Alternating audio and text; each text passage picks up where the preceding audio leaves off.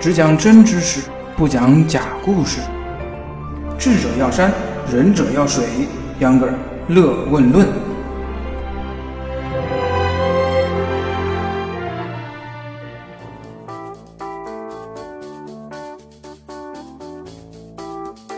大家好，欢迎收听秧歌儿乐问论。我是一点也不想过儿童节，因为感觉自己每天都是青少年的秧歌儿。我觉得啊，听我节目的朋友们都是有一颗好奇心，都是有求知欲的，都是心态年轻的青少年。所以呢，祝你们节日快乐！好了，拍完了马屁呢，咱们进入今天的正题。不讲儿童节，咱们讲讲这两天挺火的孔令辉引出来的新加坡赌场。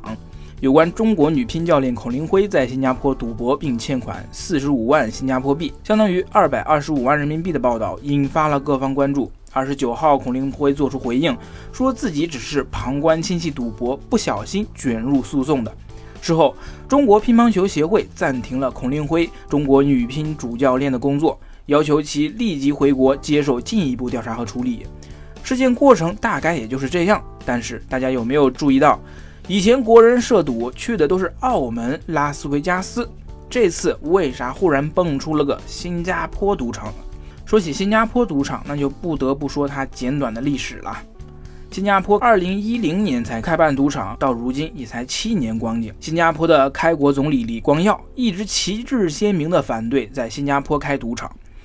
四十多年前曾经公开表明，只要他活着，新加坡就不会有赌场。但是老子说一套，儿子做一套。新加坡现任总理李显龙，也就是李光耀的儿子，则说，赌场的开设或许能给新加坡带来像伦敦、巴黎和纽约那样游客繁盛的景象。二零零五年，新加坡政府通过了赌场赌博合法化提案。二零一零年农历新年，新加坡独立以来的第一座合法赌场圣淘沙名胜世界正式开业。两个月后，号称世界第二贵赌场的滨海湾金沙赌场也正式运营。这两家啊，就是新加坡目前最主要的两家赌场，为经济发展注入新活力。或许这就是李显龙的出发点。新加坡旅游发展局也表态，两座娱乐城的开发是他们彻底改变新加坡这个城市的大计划的一部分。他们立志于将新加坡变成一个既让人激动又适合居住的国际性城市。新加坡，我们都知道它已经是国际性城市了呀，而且他们自称道德国家。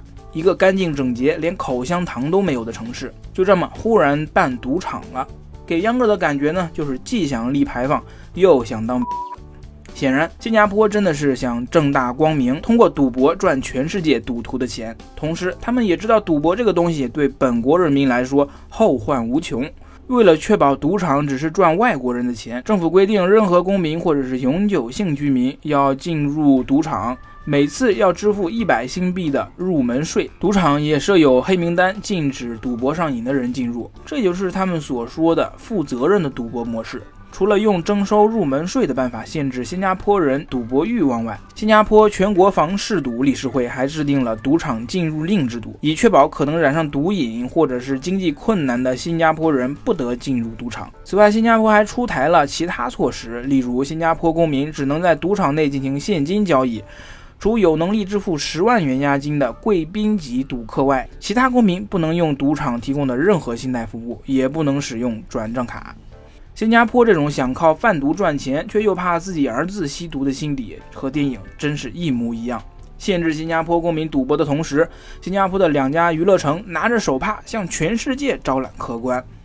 外国游客进赌场，凭护照就可以自由进出，还可以用信用卡结账。两家赌场开业伊始啊，众多世界名流，例如贝克汉姆夫妇啊、泰格伍兹等明星都去过那里。